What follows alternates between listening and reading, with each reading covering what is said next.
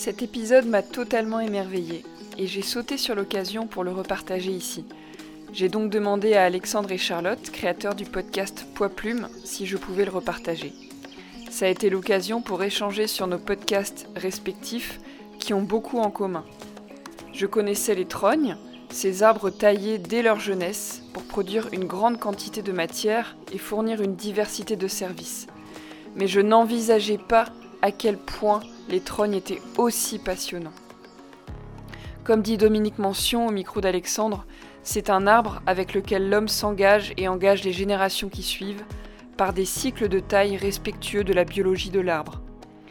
Ce podcast est un véritable plaidoyer pour les trognes et tous ceux qui y habitent, un plaidoyer pour le vivant et surtout pour la collaboration entre l'humain et le reste du vivant.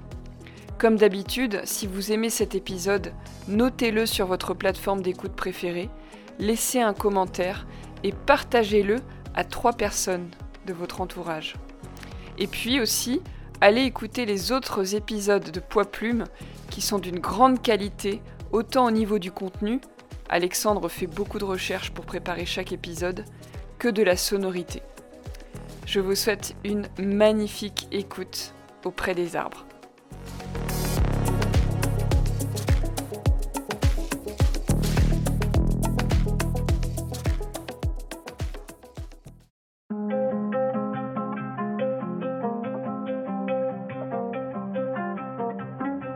Bienvenue sur Poids Plume, le podcast qui vulgarise l'agriculture, le développement et l'environnement. On est Charlotte et Alexandre, deux ingénieurs agronomes, et cette émission vous est proposée par Oiseau Bondissant, notre agence de production de reportages photos et vidéos pour la nature et les paysans. L'épisode d'aujourd'hui est un peu spécial. On l'a enregistré en mai 2021 alors que j'étais passionné par une thématique agro et écolo pas sexy du tout, la trogne. C'était le sujet de mon mémoire étudiant-entrepreneur qui me permettait d'aborder le propos de la transmission des savoirs, de l'agroforesterie et de la pertinence du podcast pour transmettre et vulgariser les savoirs. On a d'ailleurs produit un épisode hors série dédié. Ça a l'air un peu alambiqué comme ça, mais en fait c'est très logique. Une trogne, c'est un arbre que l'on taille toute sa vie pour produire du bois sans l'abattre. Grâce à cette taille régulière qui le stimule et le rend plus fort, il devient un vrai bodybuilder. Il fabrique un tronc très épais, de grosses réserves d'énergie et il peut vivre comme ça jusqu'à deux fois plus vieux qu'un même individu sauvage, en plus d'offrir un refuge unique et durable pour la biodiversité. Vous connaissez tous la plus célèbre des trognes, le saule-cogneur de Poudlard dans la saga Harry Potter. La taille des arbres en trogne, ou en tétard, on peut dire les deux, c'est une pratique dont le savoir est très ancien et qui se transmettait à l'oral de génération en génération. Personne n'avait pris la peine de formaliser cette technique par écrit et peu à peu elle était vouée à disparaître les arbres, ça n'intéresse plus tellement les agriculteurs. C'était sans compter sur celui qui est devenu par la force des choses le spécialiste et grand justicier des trognes, l'invité de notre épisode, Dominique Mention. J'aime bien parler déjà de mes origines. Je suis fils de petits paysans avec euh, des savoirs qui ont été transmis notamment par mes parents et notamment des savoirs liés autour des armes, mais aussi liés de la création, du bricolage. Et puis il y a eu cette préoccupation autour de ces arbres qui étaient présents chez mes parents, les trognes, dont j'ai vu mon père euh, les tailler à la cognée, à la hache. Ça, c'est une image qui m'est toujours restée. Et de voir disparaître ces arbres a été pour moi quelque chose d'assez euh, pénible, insupportable, je dirais. Si bien que j'ai eu la volonté vraiment de, faire quelque chose pour ces arbres, pour les faire connaître, sachant que la trogne, c'est bien euh, la relation d'un arbre avec des humains qui vont régulièrement le tailler la trogne, c'est ça. C'est très facile de créer une trogne. En fait, on était un jeune arbre, mais euh, ce qui est plus difficile, c'est d'assurer euh, la, fidélité à l'arbre et, euh, et de transmettre cette fidélité aux générations qui font suivre. Artiste dessinateur de formation, il s'est passionné pour la botanique grâce à un travail qui a occupé 10 années de sa vie, illustrer la flore forestière française, la Bible de la botanique forestière en 3 tomes, soit plus de 6000 pages ça fait beaucoup de dessins là. Dévasté par la disparition des arbres de son enfance, que les ignorants jugent laids et inutiles, il s'est fait le fervent défenseur des arbres têtards et a écrit le livre référence en la matière, L'étrogne, arbre paysan aux mille usages. Dans cet épisode, on verra que les arbres ont toute leur place dans les paysages et les pratiques agricoles modernes. pour s'adapter et lutter contre le réchauffement climatique, nourrir le bétail et produire de la matière organique pour le sol. Mais pas que. Il peut aussi offrir des refuges à la biodiversité en ville et dans les bocages, où les arbres à cavité sont exterminés. N'oubliez pas de nous laisser un gentil commentaire sur Apple Podcast et de nous envoyer un message sur les réseaux sociaux ou par mail pour nous dire ce que vous avez pensé de l'épisode. On a vraiment besoin de vos retours et de vos encouragements pour continuer. Merci de votre fidélité et on vous laisse maintenant avec Dominique. Vous venez de l'évoquer, vous avez illustré toute la flore forestière de France. Donc c'est pour les néophytes, c'est un ouvrage considérable qui fait référence sur euh, la botanique pour identifier les plantes. Oui, ce sont trois tomes, un tome pour les régions euh, plaines et collines, un tome pour les montagnes et un tome pour la région méditerranéenne, y compris la Corse. Et dans cette flore forestière sont illustrés bien sûr les arbres et arbustes, mais aussi les mousses qu'on appelle les bryophytes, les fougères qu'on appelle les pteridophytes en langage scientifique, et puis bien sûr toutes les plantes herbacées euh, qu'on va trouver en forêt ou en lisière de forêt ce qui fait un nombre important de plantes. Et avec euh, ces ouvrages, qui sont toujours diffusés depuis euh, le premier tome, qui a plus de 30 ans depuis sa parution, euh, sont des, très utilisés, notamment par tous les gens qui s'intéressent à la forêt, mais pas seulement. Parce que dans cette flore, on trouve des caractères diagnostiques et écologiques des plantes. C'est-à-dire qu'avec cet ouvrage, on peut savoir quel type de sol, euh, exige telle plante ou tel arbre et tel, tel type aussi d'humidité, d'alimentation euh, en eau, euh, ces arbres vont demander. vous avez dit que ça vous a pris 10 ans de votre vie. Oui. on pourrait se demander aujourd'hui, mais pourquoi pas faire des photos, tout simplement des plantes, pour illustrer ce guide? Mais aujourd'hui, c'est toujours, c'est toujours systématique. Tous les guides naturalistes, que ce soit pour les animaux ou pour les plantes, sont illustrés à la main, au dessin. Est-ce que vous pouvez nous expliquer pourquoi, comment on fait? L'énorme avantage de l'illustration, c'est qu'elle permet de mettre en évidence d'une manière euh, précise tous les caractères d'identification d'une espèce, que ce soit un oiseau, un insecte ou une, ou une plante. Alors que si on réalisait, si on fait une photo, il faudrait faire plusieurs photos, ce serait compliqué. L'illustration permet euh, cette, euh, cette synthétisation des caractères d'une espèce. Et encore, ce qui est étonnant, c'est que dans la flore forestière, ce sont des dessins au trait, donc vraiment très sobres, mais qui mettent encore plus en évidence la reconnaissance des plantes, la couleur euh, des fleurs euh, étant indiquée dans le texte euh, en question. Donc c'est votre premier métier, illustrateur. Est-ce que vous pouvez nous raconter comment on fait pour devenir illustrateur pour ceux qui, qui se passionnent pour le dessin naturaliste? Alors moi, j'ai pas eu de formation d'illustrateur particulière. Moi, j'ai fait les beaux-arts. Il y a un cours j'aimais bien aux beaux-arts, c'était le cours d'études documentaires, justement, où on, dessinait euh, des, objets, des plantes, euh, des, animaux, des fossiles, des éléments comme ça. Et la, prof des beaux-arts, Madame Rabourdin, avait, repéré à l'époque que j'étais à l'aise dans, dans ces cours d'études documentaires. Elle, m'avait même fait une réflexion, mes mentions, vous devriez essayer de travailler pour le muséum. Euh, donc, et ça m'avait paru totalement euh, inaccessible et invraisemblable quand elle m'avait dit ça. Et puis finalement, ça s'est réalisé puisque j'ai fait quelques dessins à une époque pour le Muséum d'histoire naturelle de Paris, où j'ai aussi euh, eu le prix d'illustration lors du Salon des artistes naturalistes qui avait eu lieu à une certaine époque. Et pour faire ces dessins naturalistes, il faut avoir une vraie connaissance, une vraie compréhension de, ce qu'on est en train de dessiner. Parce que pour réussir à mettre en valeur ce que vous disiez, les, les caractères morphologiques mhm. de la plante qui sont déterminants, il faut, il faut bien les connaître. Oui, pour euh, dessiner euh, une plante, il faut, carrément même euh, devenir la plante soi-même, s'identifier à, l'essence. Et l'illustration des plantes est, assez différente de celle des animaux ou des oiseaux, parce que là, on est, je dirais, dans, dans un travail de, souvent de temps long, parce qu'une plante, c'est très complexe à dessiner. Et bon, la plante, on a la chance qu'elle soit, qu'elle soit immobile par rapport à l'animal, mais ce qui, ce qui fait que le dessin, il peut durer euh, deux heures, trois heures.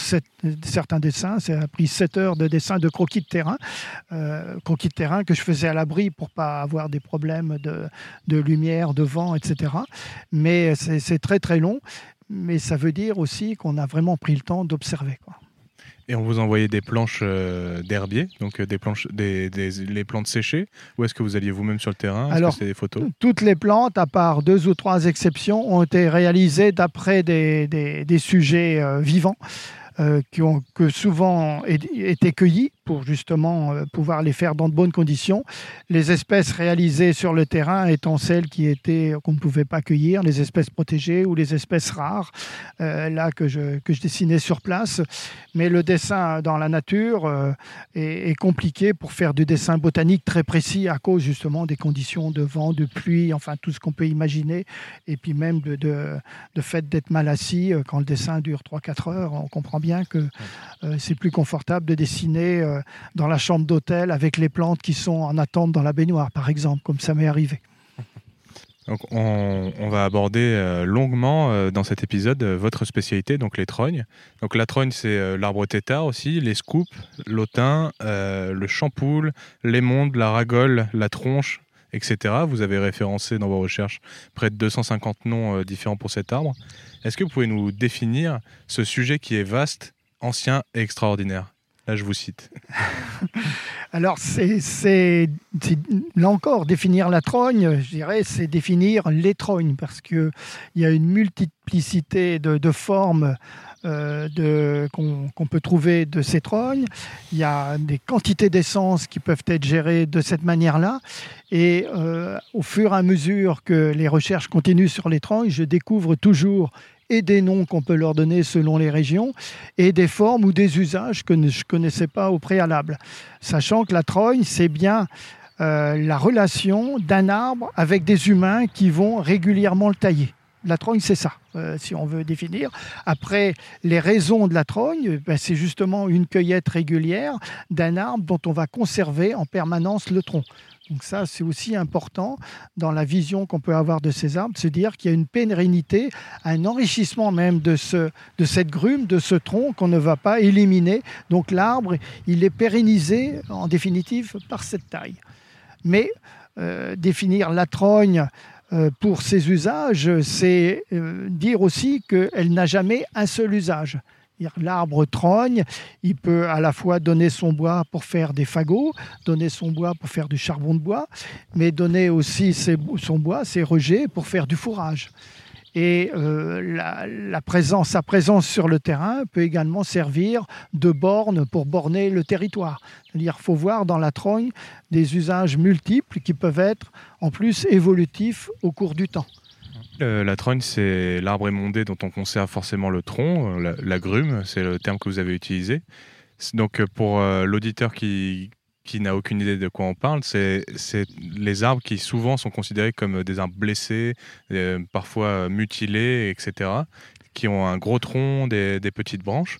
Et, mais euh, cette démarche de penser que, enfin cette façon de penser qu'on on mutile l'arbre, c'est faux et surtout ce n'est pas, ce n'est pas l'homme qui a inventé la trogne. Je vous cite encore, c'est quand l'homme fait la trogne, il ne fait que imiter la nature.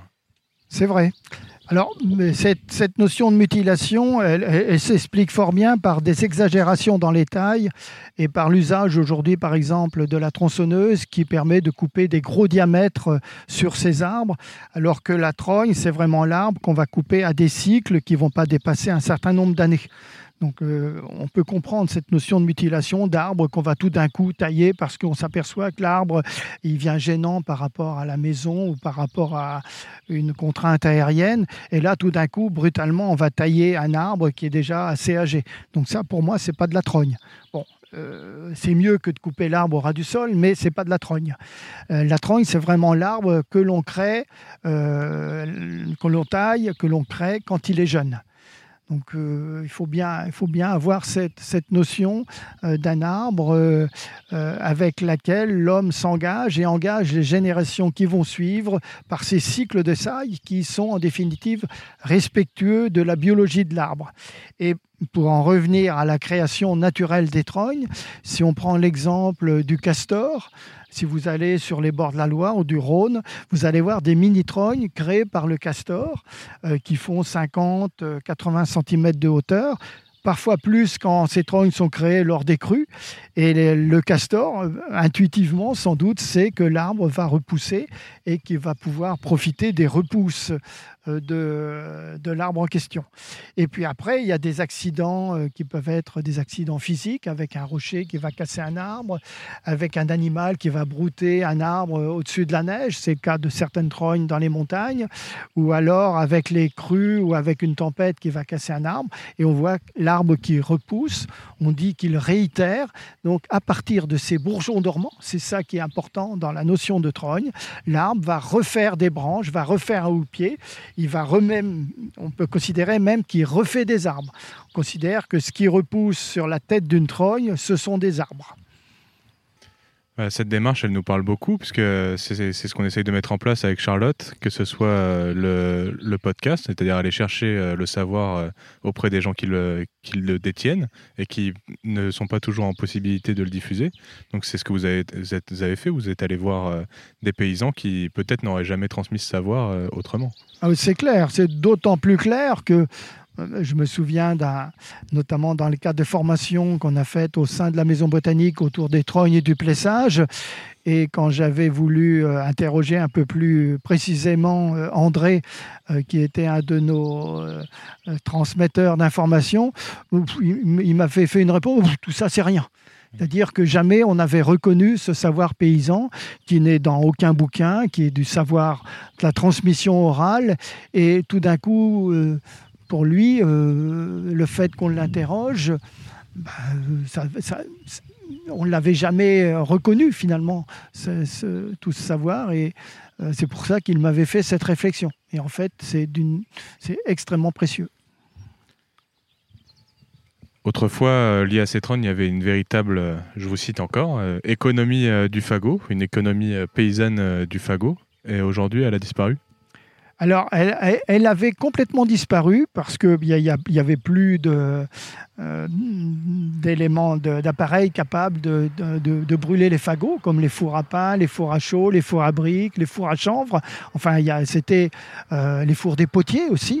Euh, c'est des, centaines de millions de fagots qui étaient brûlés tous les ans. Et, et papa, quand il faisait des trônes, il faisait du fagot. c'était pour cuire les pommes de terre sous le chaudron. Il n'y avait pas de four à pain à la maison, mais c'était pour ça. C'était aussi pour faire des petits enclos pour les veaux. Donc il y avait une multitude d'usages.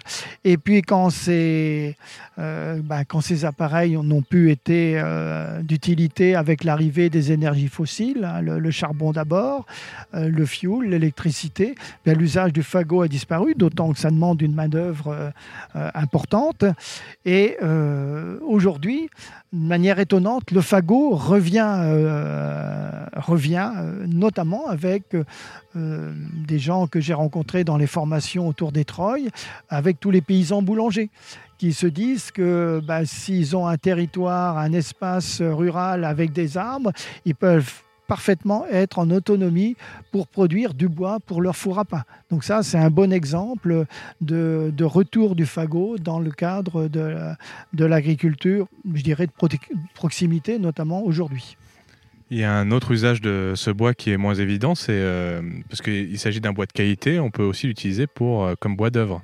Donc euh, la vannerie, la charpente, l'usage domestique et en particulier, moi, un usage que, que je trouve très peu valorisé, enfin dont on n'entend jamais parler, c'est le bois de loupe pour faire de l'ébénisterie. Oui, alors évidemment, le bois d'œuvre euh, on ne pense pas appeler bois d'œuvre euh, le, bois de, des trognes d'osier qui repoussent, mais c'est bien du bois d'œuvre, puisque avec euh, ces brins qu'on taille tous les ans, on va faire des paniers, des faisselles pour le fromage.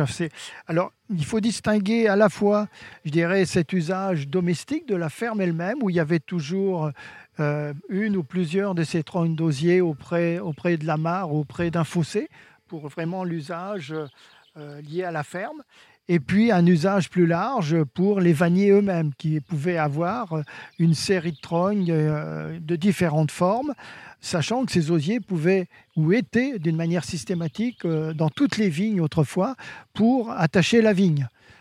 une pratique qui revient aussi aujourd'hui dans certains vignobles, comme dans le vignoble du Bordelais, par exemple, où on appelle ce lien d'osier la vime. Donc, à nouveau, certains vignerons attachent leur vigne, non plus avec de la, du fil de fer ou du plastique, mais avec euh, des liens 100% euh, recyclables et 100% renouvelables. Donc, c'est dire que euh, cet usage de bois de bois d'œuvre il est aussi euh, évolutif et il peut euh, à, nouveau resservir d'une manière euh, intéressante. justement, dans des vignobles très bien cotés, avec une haute valeur ajoutée parce qu'un produit vendu assez cher, où on voit aussi revenir la, culture attelée, par exemple, l'attraction animale et, ce genre de pratiques. Oui, d'autant qu'on voit aussi revenir dans ces vignobles la vigne étant elle-même une liane trogne, il hein, ne faut pas l'oublier.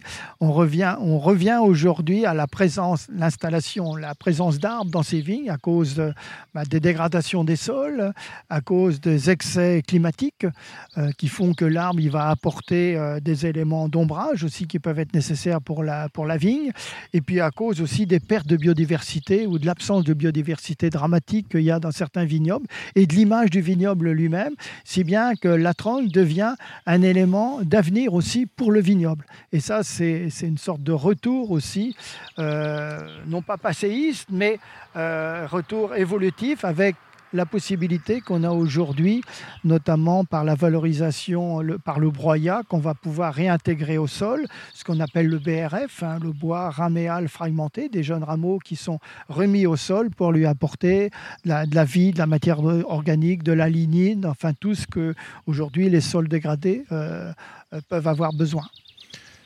Pour revenir au bois d'œuvre, il y avait aussi euh, un usage euh, qui est aujourd'hui totalement disparu, il me semble, c'est euh, pour les chantiers navals.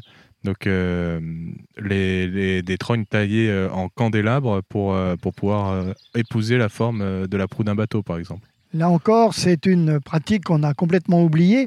Alors, autant il y avait des arbres qui étaient préformés dans les forêts pour faire du bois de marine, autant ces trognes avaient une fonction, notamment si on pense aux forêts de trogne du Pays Basque ou à celles qu'on va retrouver en Angleterre, dans la périphérie urbaine de, Londres, par exemple, euh, le fait de tailler ces trognes en candélabre, c'est que ça permettait effectivement d'obtenir du bois courbe, différents bois courbes, parce que euh, sur la nef d'un bateau, il y avait toutes sortes de formes courbes et il y avait besoin d'une énorme quantité de ce bois courbe pour la marine.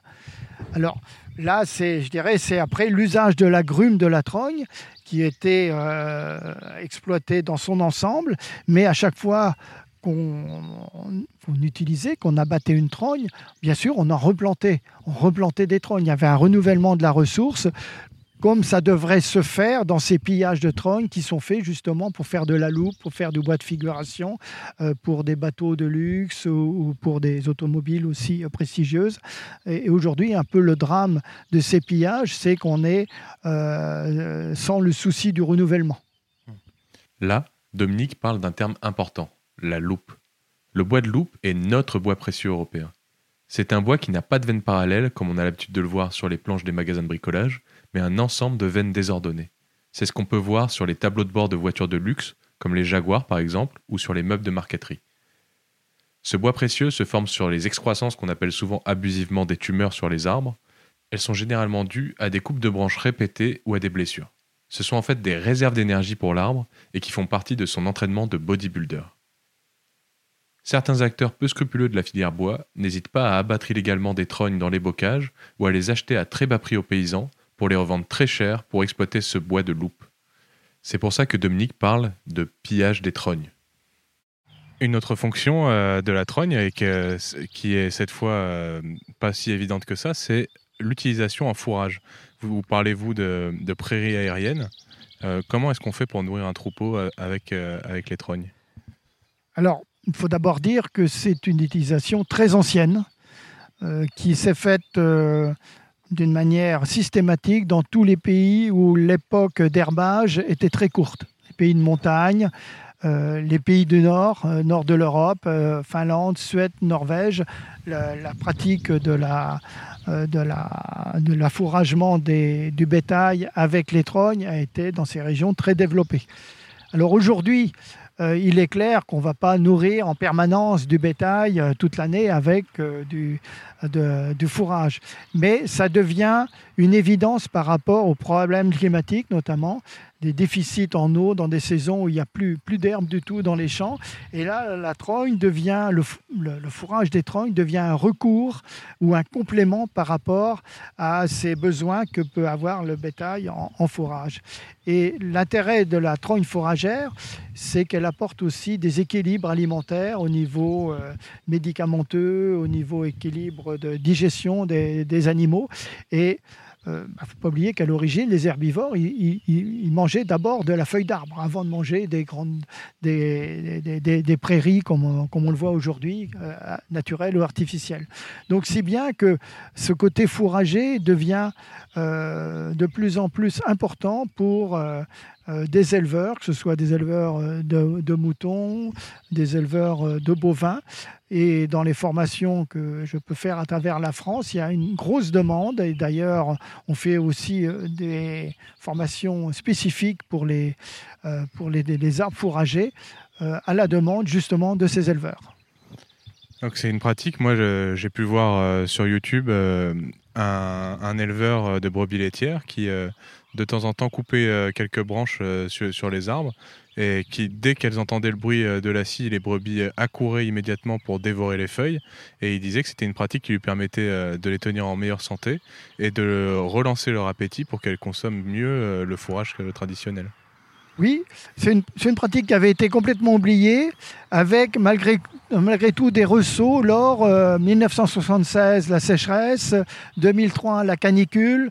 Là, tout d'un coup, la mémoire de cet usage forager n'était pas perdue, est revenue. Et aujourd'hui, ce qui est intéressant, c'est que euh, cet usage forager euh, est en train de devenir un usage régulier et euh, penser. C'est-à-dire que tout d'un coup, on ne va pas se remettre à tailler les arbres euh, parce qu'un arbre euh, fourragé, l'intérêt pour avoir le maximum de feuilles et de bourgeons et de jeunes rameaux que mange aussi le bétail, c'est qu'il soit taillé à des cycles plus courts qu'une trogne dont on va faire du bois d'œuvre par exemple ou du bois bûche. Donc ça, ça, ça, suppose de faire à la fois des formes d'arbres et des cycles de taille en fonction de ses usages. Il y a une nouvelle pratique qui est assez expérimentale, euh, dont vous parlez lors des conférences, c'est l'usage de, de trognes, de chêne, pour faire des truffes. Oui, alors ça, c'est la, trufficulture, euh, très complexe. Hein. On, sait que euh, avec les changements là encore euh, qui peuvent s'opérer au niveau du climat, avec aussi des sols qui peuvent euh, évoluer, il y a un moyen de restimuler les systèmes racinaires avec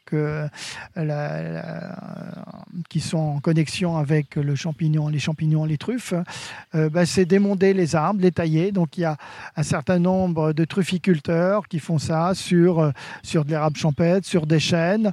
Ça peut être des formes de trogne euh, pas forcément euh, euh, radicales comme on peut le faire, mais ça peut être des, arbres qui sont vraiment taillés pour cette fonction-là. Encore une autre pratique qui n'est pas si évidente avec les trognes, c'est la formation de terreau. Parce que une trogne, finalement, ça peut devenir un arbre creux qui produit du terreau, donc du bois en pourrissement à l'intérieur, tout en continuant de produire du bois sain à l'extérieur.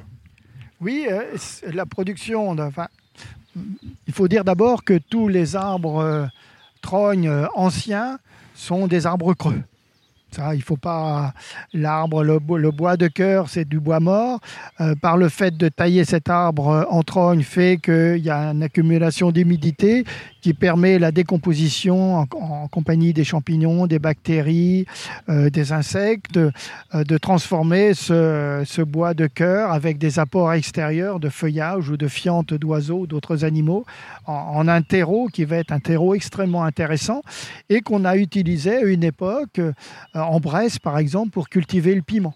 Hein, les, jeunes piments étaient, euh, les semis étaient faits dans du terreau de trogne de saule.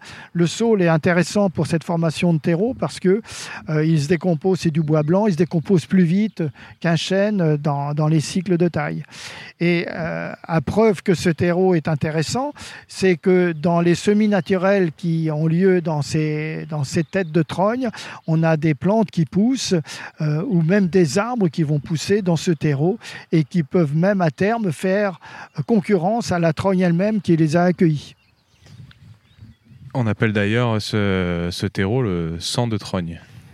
Alors ce, terreau porte plusieurs noms selon les régions. Dans le Perche, on l'appelle le centrogne. Je trouve que c'est un mot qui est tout à fait évocateur, hein, très nourricier. Euh, mais dans d'autres régions, on l'appelle le pourria, par exemple pour montrer que c'est du bois pourri, mais qui va servir pour, euh, comme le faisaient les anciens aussi dans ma région, euh, pour aller mettre dans les pots de fleurs ou dans les parterres autour de, la ferme. On, on peut dire que c'est une production secondaire de la trogne quelque part. Aujourd'hui, la tendance en ville, c'est euh, d'abattre les arbres, de mettre des plantes en pot, même des arbres en pot. On évite à tout prix d'avoir des, arbres vieillissants euh, dans les rues. Euh, pour, pour, venir faire cet enregistrement, ça fait deux semaines qu'on est à Paris et on a pu voir la dévastation de la place de la Nation qui était remplie de, grands arbres centenaires et il n'en reste presque plus. Est-ce que la trogne, ce serait pas une solution justement pour tranquilliser les, les élus, les, gestionnaires euh, de nos rues pour, euh, quant euh, à la croissance des arbres et à la place qu'ils vont prendre la trogne en ville, c'est une solution qui existe depuis des, centaines d'années, qu'on a un peu oublié. Aujourd'hui, c'est vrai que les contraintes urbaines sont plus importantes avec les réseaux souterrains, avec l'imperméabilisation des sols, avec la pollution urbaine, qu'elle soit euh, pollution des véhicules ou pollution lumineuse. Donc l'arbre en ville, il a de plus en plus de difficultés à, s'exprimer. Euh, c'est vrai qu'un grand arbre en ville, euh, il va lui falloir beaucoup de place. Donc la tendance, effectivement, de dire ben, on met plus d'arbres en ville. Alors qu'on peut tout à fait envisager la présence d'essences feuillues classiques euh, à condition euh, de les prévoir dès le départ sous forme de trogne et de prévoir des cycles de taille qui, soient, qui permettent à l'arbre d'assumer des réserves, mais qui lui permettent aussi de ne pas euh, finalement demander trop euh, de, matière au sol, parce qu'on sait que l'espace souterrain est limité en ville. Euh, c'est bien que la trogne est une solution euh, qui à la fois offre la possibilité de ces arbres et, leur cavité en ville pour les chauves-souris, je pense, c'est très important. Est-ce que c'est des, lieux qui manquent beaucoup pour ce type d'animaux, entre autres, mais pour des insectes, pour les oiseaux, et qui permet aussi de récolter la production de ces tailles par exemple, une ville comme la ville d'Auch dans le Gers, les espaces verts sont tous paillés avec le produit de la taille des trognes qui sont présents dans la ville d'Auch. Donc ça, c'est un, bon aussi modèle euh, plutôt que d'importer des éléments euh, de l'extérieur euh, pour pailler ces espaces verts. Ici, on, va les pailler, comme ça se fait de plus en plus d'ailleurs dans les villes, avec le produit de la taille de ces trognes ou d'autres arbres en ville. Donc là, on parle d'un paillage, c'est-à-dire euh, on recouvre le sol avec ce qu'on appelle du bois raméal fragmenté. Donc euh, on vient broyer euh, les branches qui ont été coupées de, la trogne. Et ce qui permet donc un double usage de couvrir le sol, d'éviter qu'il soit envahi par les mauvaises herbes en quelque sorte, et en même temps de le nourrir en se décomposant.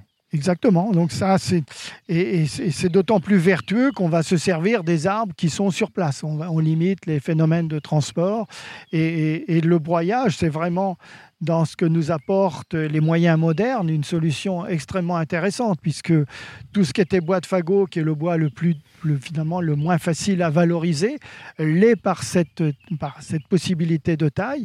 Et puis après, tout ce qui est bois plus gros peut être broyé, euh, aussi pour alimenter des, des systèmes en bois énergie avec tous les excès que ça peut représenter aujourd'hui, on, va tailler des arbres qui peuvent être valorisés en, bois, en bois de sciage, en, bois, euh, en bois d'œuvre de qualité.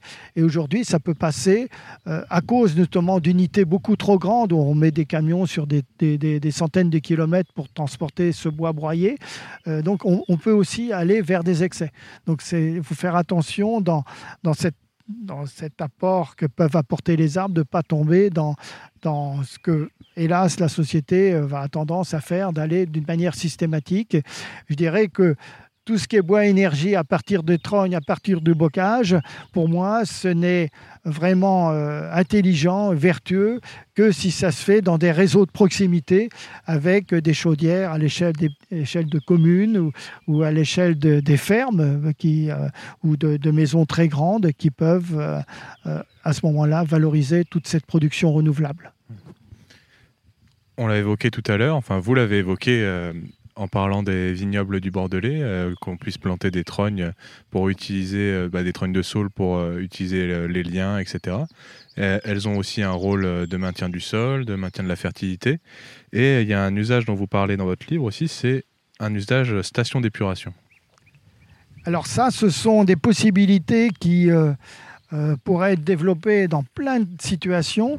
Vous avez tous ces bassins de déversement d'eau en excès sur lesquels on met des films plastiques euh, qui vont peu à peu se dégrader. Enfin, on, voit bien les conséquences de ce plastique euh, surabondant à l'échelle de la planète. On fait même des clôtures en plastique autour de chez soi, enfin, alors qu'on pourrait faire tout autrement avec du vivant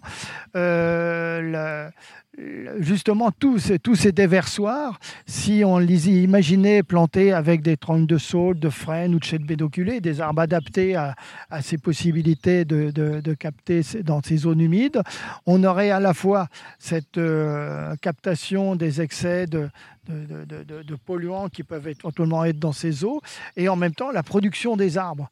Euh, qu'on va tailler régulièrement. Euh, donc on, voit comment ça, ça peut être bigrement intéressant. Ça peut l'être aussi d'un point de vue biodiversité, puisque on a des oiseaux ou d'autres animaux qui vont pouvoir euh, être accueillis par la présence de, de ces trognes et puis le caractère paysager. Donc on, voit bien qu'il y a plein de possibilités qu'offre euh, cette pratique paysanne aussi dans notre euh, situation contemporaine avec notamment ces, bassins d'épuration.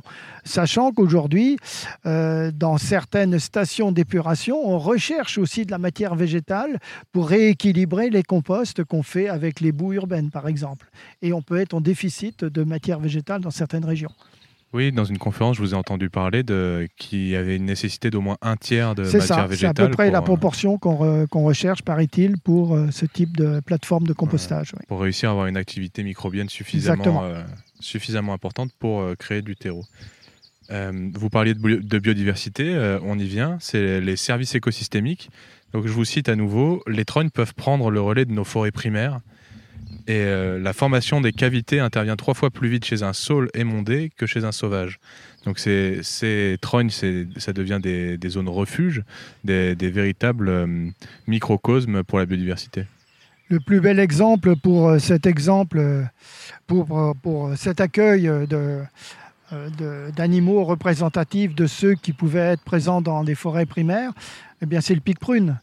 Pic prune, ce coléoptère de 3 cm de long, qui a besoin d'une masse suffisante de terreau dans des conditions hygrométriques particulières, etc. Enfin, c'est euh, quand même un animal très spécifique et, c'est un, insecte qui était bien présent, un coléoptère bien présent dans les forêts primaires et aujourd'hui qu'on retrouve, euh, il n'y a plus de forêts primaires en France, mais qu'on va retrouver dans les boisements ou dans les, dans alignements de trognes de bocage, qu'on va pouvoir aussi retrouver dans des vieilles châtaigneraies parce que ces arbres euh, sont euh, de véritables euh, relais par les conditions dans lesquelles ils se trouvent parce que c'est un insecte qui a une diffusion très limitée dans l'espace et qui a besoin de ces conditions-là. Donc, la, trogne par et la cavité et la nature de la cavité permet au pic prune, à la lave du pic prune, de pouvoir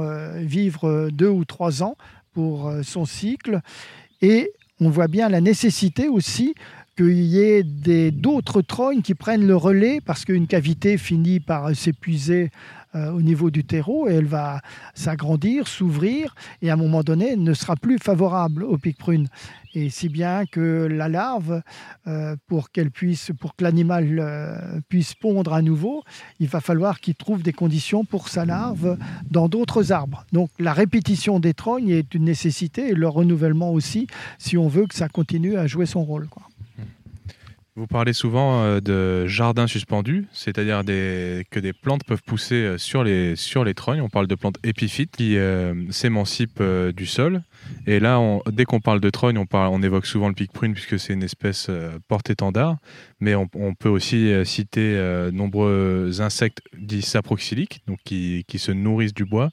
on pense donc, comme tout à l'heure, au pic prune, à la lucane, au capricorne, à la rosalie, à la cétoine mais il y a aussi euh, beaucoup d'oiseaux comme euh, les chevêches, les pics, les mésanges, les huppes, les faucons, les citelles, mais il y a aussi les amphibiens. Donc euh, finalement, c'est on ne parle pas juste d'un arbre avec du bois en pourrissement qui peut accueillir des insectes, c'est vraiment presque une forêt. Ah ben oui, c'est une maison quelque part, une maison pour la biodiversité. Euh, parce qu'il y, y, a tous ceux qui sont un peu emblématiques, hein, tout ce qu'on appelle les, animaux cavicoles ou cavernicoles, mais après il y a, tous ceux qui sont qu'on ne repère pas, qu'on n'a pas étudié, comme euh, les, araignées, les, euh, même, j'ai vu sur certaines trognes des, certains, certains animaux, donc je n'ai pas identifié. On considère même que dans les, petites, les micromars qui existent, dans les, que, que peuvent produire les trognes, on trouve une, une faune particulière, une microfaune particulière. Et je, pense à des insectes aussi euh, dont on parle pas, qu'on parle dans d'autres situations, les, ruches, les abeilles, puisque beaucoup de trognes accueillent des ruches naturelles par, grâce à ces cavités qui ont pu au départ être provoquées par la cavité, par le trou d'un, pic pêche ou d'un pic vert. Donc c'est toute cette succession aussi de, d'habitants de la Trogne qui est importante grâce à ces cavités et ces cavités évolutives. Donc il faut voir la Trogne comme, comme un ensemble. Et on peut rajouter à, cet aspect-là le fait qu'à chaque fois que la trogne est taillée, elle va repousser. Ça va faire à ce moment-là, je dirais, un, un houppier très dense, un taillis très dense dans lequel vont aussi nicher des passereaux ce qui va peu à peu être moins évident pour ces oiseaux-là. Donc le renouvellement des tailles est aussi un sujet de, biodiversité pour ces arbres, en même temps que les cavités, en même temps que les circonvolutions, complexité, la complexité du tronc qu'apporte aussi la, succession des tailles. Si nos auditeurs sont arrivés jusque-là, j'espère qu'ils sont convaincus euh, des possibilités de production avec la trogne, des services écosystémiques qu'elle rend. Mais Maintenant, est-ce que euh, les trognes euh, et euh, tous les usages qu'on vient d'évoquer, est-ce qu'ils peuvent s'inscrire dans la réalité économique des, paysans, des agriculteurs?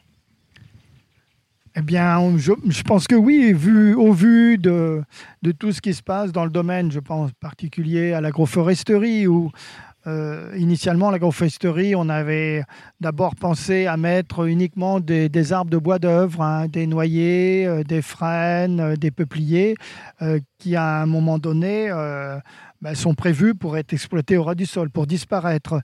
Et puis on se rend compte qu'avec la trogne, ça permet pourquoi pas d'envisager aussi du bois d'œuvre, comme on l'a vu avec le bois de loupe, mais surtout, ça permet de maîtriser le développement de l'arbre par rapport à l'aspect concurrentiel au niveau de l'ombre, par rapport à des cultures, par exemple, mais ça permet surtout cette production régulière du houppier qu'on va euh, tailler à cycle, de pouvoir la réinjecter dans des usages pour alimenter, amender les sols, mais aussi pour faire du compost pour la ferme, pour faire, par exemple, dans le cas de l'élevage, de la litière pour le bétail, ce qui est en train de se développer d'une manière importante à travers la France. Dire que la paille des céréales, vaut mieux la laisser dans le champ et puis utiliser la litière avec les branches pour, euh, pour, pour, pailler la litière du, euh, du, bétail. Donc on, on voit bien comment cet arbre il peut avoir plusieurs fonctions grâce notamment à cette possibilité et de mécanisation et de valorisation de tout ce bois de, de fagot initial. Et un usage de proximité, puisque plutôt que d'importer euh, de la litière, euh, qui, euh, si on est dans le sud de Bretagne, je ne sais pas. C'est ce que faisaient notamment les, les éleveurs des Limousins, hein, qui, allaient, qui importaient jusqu'à une certaine époque, et ça doit encore se passer, de la paille qui venait des plaines de Beauce ou de Brie, enfin du, nord de la France. Et, et puis aujourd'hui, ben, certains d'entre eux sont en autonomie par rapport à cette litière toute cette économie qu'on peut développer autour de la trogne, c'est une économie du savoir, parce qu'il faut, savoir euh, utiliser, il faut savoir reconnaître, euh, savoir tailler, etc. Comment on fait aujourd'hui pour se former? Ah ben, il y a plusieurs manières. On peut aller, bien sûr, dans les réseaux sociaux. On commence euh, heureusement à trouver de plus en plus d'informations.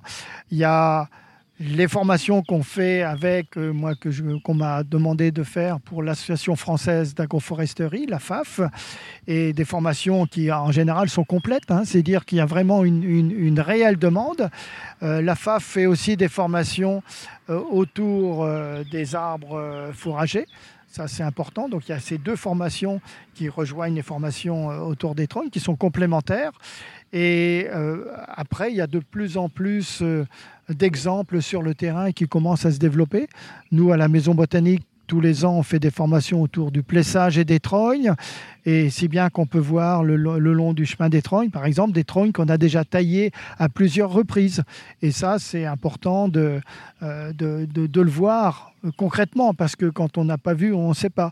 Et puis il y a des exemples qui, sont, qui commencent à se développer. Je pense à la commune d'Azay-le-Brûlé dans les Deux-Sèvres, où, Sylvain Houlier, dans le cadre de son emploi euh, d'employé communal, a créé plein de trognes sur la, commune dont, euh, ils sont en train d'étudier le potentiel productif à l'échelle de la commune. Et ça, c'est important parce que le fait de les créer, c'est une chose, mais après, le fait d'envisager de, une sorte de plan de gestion de ces arbres l'est encore plus parce que ça veut dire que sur cette commune, bien sûr, on pense au paillage et tout ça, mais euh, si on pense à certains éleveurs, on peut imaginer qu'ils puissent à un moment bénéficier aussi de cette production de l'arbre commun, en quelque sorte. Quoi. Un autre sujet, c'est on a nommé le terme euh, pillage de trogne, donc euh, en France avec euh, le fait de couper les arbres par, ignorance finalement. Avec, C'est pas tout à fait par ignorance. Les entreprises qui opèrent, qui peuvent être des entreprises souvent étrangères, savent très bien qu'elles sont dans des situations un peu limites par le fait que ces trognes peuvent abriter des espèces protégées, par exemple, c'est bien qu'elles le font de manière en général très discrète.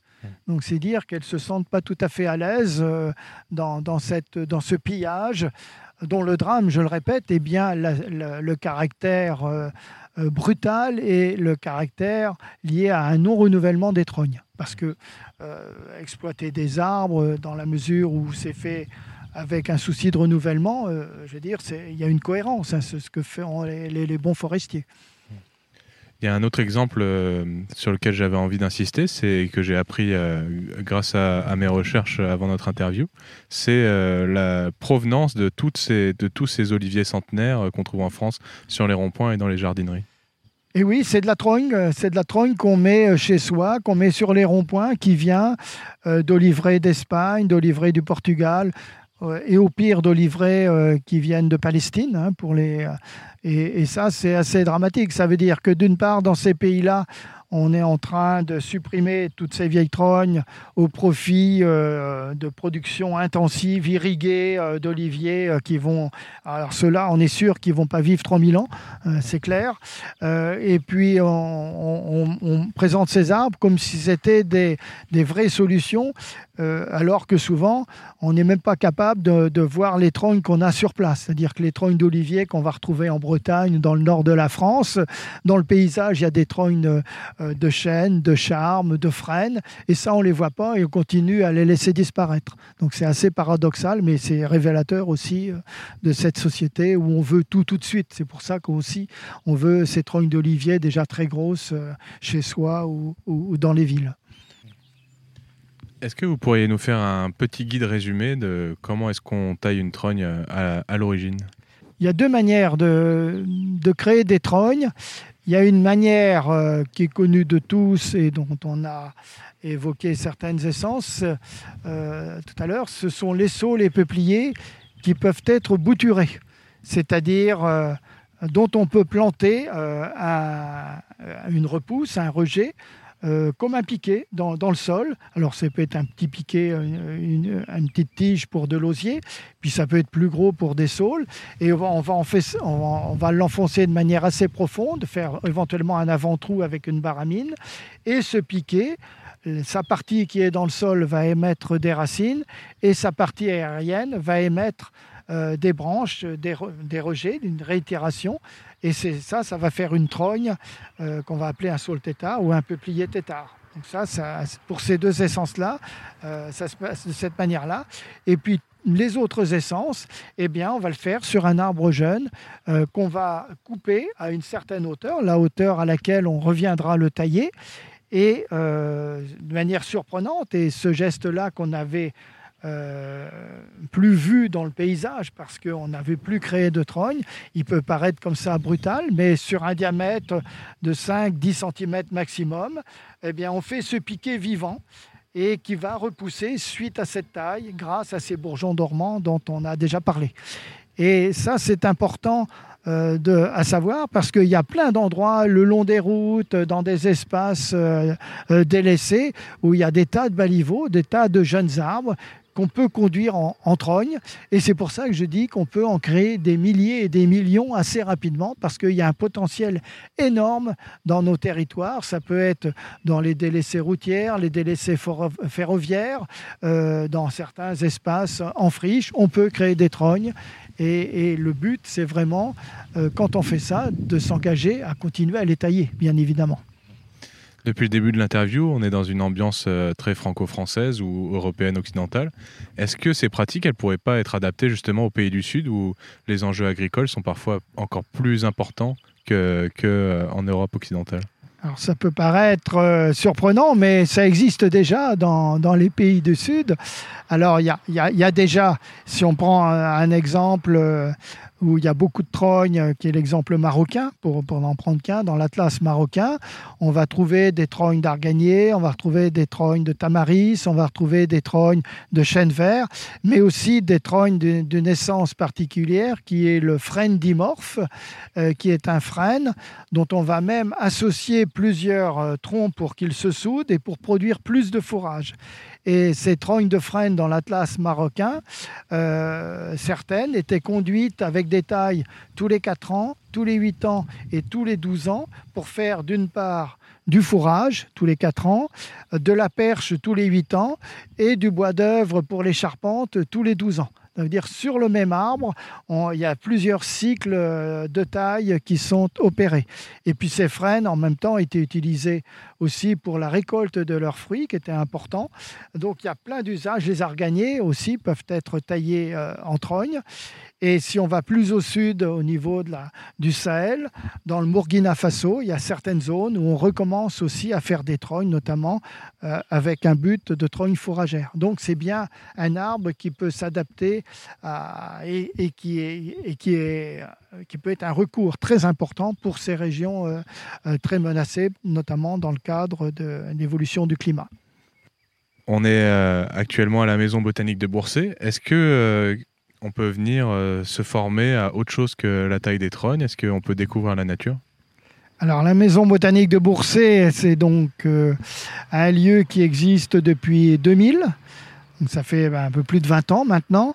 Et l'idée en étant de transmettre euh, les savoirs et les savoir-faire liés au végétal, qu'ils soient ligneux ou herbacés, domestiqués ou, ou sauvages, avec ce souci non pas de transmettre des savoirs euh, dans une nostalgie particulière, mais bien pour répondre à tous ces besoins contemporains euh, où aujourd'hui quand on voit l'emploi du plastique qui est assez dramatique partout, partout, partout, on se dit qu'avec les arbres, il y a plein de potentiels, plein de possibilités euh, qui sont là sous, nos yeux et qu'on peut mettre en œuvre partout. Mais euh, la maison botanique, c'est de la formation aussi, euh, de l'accueil pour les enfants dans le cadre du centre de loisirs qu'on fait pendant les vacances. c'est des sorties régulières sur des thèmes. Ah, il y a des thèmes euh, bien connus autour de, des plantes alimentaires, des plantes médicinales, des plantes euh, pour euh, aussi se, laver, hein, tous les produits domestiques aussi. Donc il y, a, une gamme de sorties très importante. Et puis il y a un groupe important à la Maison botanique qui est un groupe de planteurs bénévoles qui existe depuis maintenant plusieurs années avec, ça représente à peu près 50-60 personnes et où il y a une réponse de plantation de haies auprès des particuliers, des collectivités et puis aussi du monde agricole. Donc ça, c'est euh, une dynamique parce que dans certains cas, où on n'a plus d'arbres, bien sûr, il y a toute la démarche de plantation pour, qui nous paraît essentielle à assurer dans ce cadre-là. Et puis, la Maison botanique, c'est aussi euh, un lieu où il y a des expositions. En ce moment, il y a une exposition. Euh, donc, on peut prendre rendez-vous. On peut visiter le chemin des Trognes toute l'année gratuitement.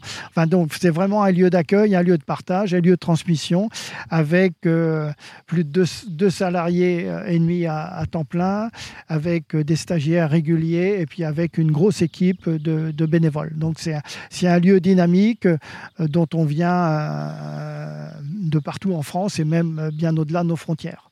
Puisqu'on a organisé, on était à l'initiative du premier colloque européen sur les trognes qui a eu lieu en 2006 au lycée agricole de Vendôme et on a été une cheville ouvrière du deuxième colloque qui s'est réalisé au Pays Basque en 2018.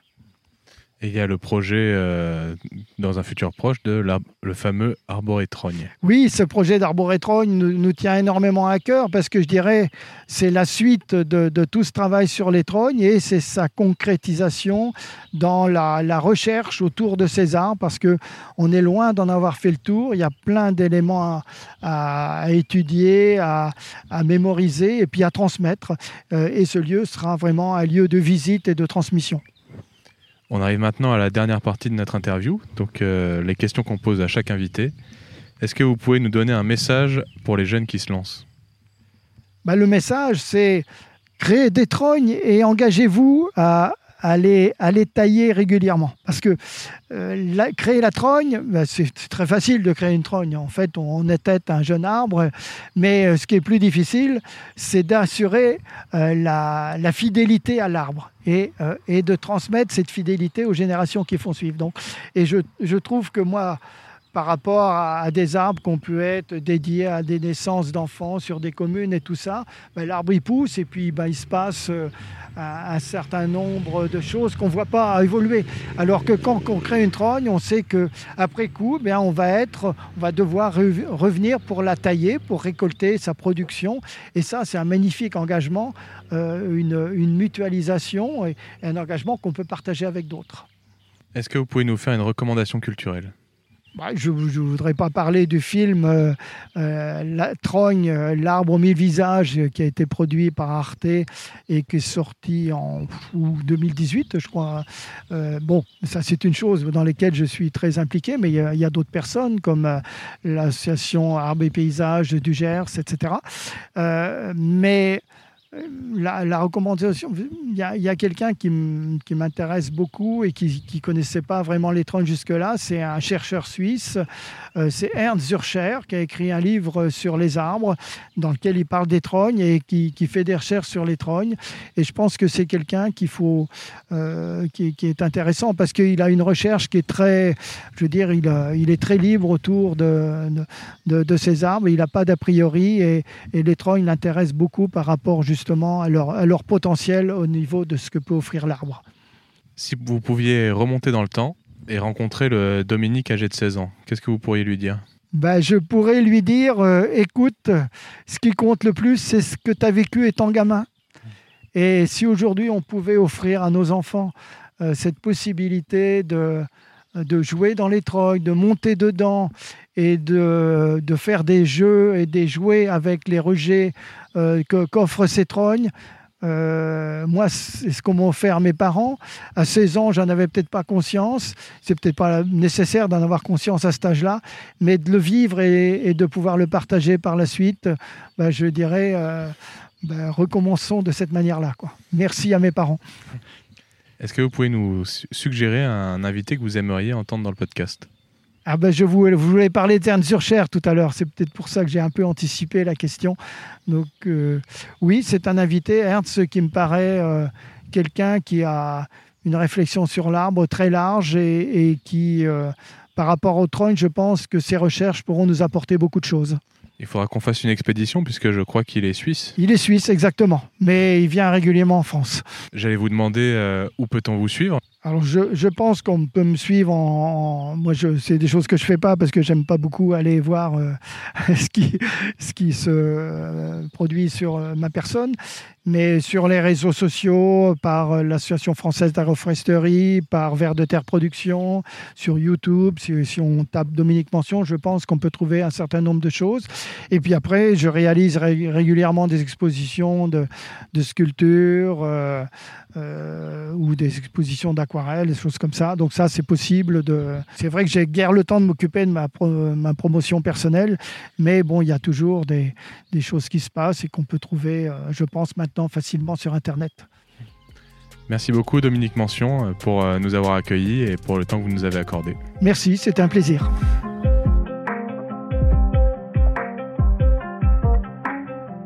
Et voilà, cet épisode de Poids Plume est déjà terminé. Merci de l'avoir écouté jusqu'à la fin et bravo. Encore une fois, n'oubliez pas de nous laisser un gentil commentaire sur Apple Podcast et de nous envoyer un message sur les réseaux sociaux ou par mail pour nous dire ce que vous avez pensé de l'épisode. On a vraiment besoin de vos retours et de vos encouragements pour continuer. N'hésitez pas aussi à partager l'épisode autour de vous. Merci de votre fidélité et à bientôt.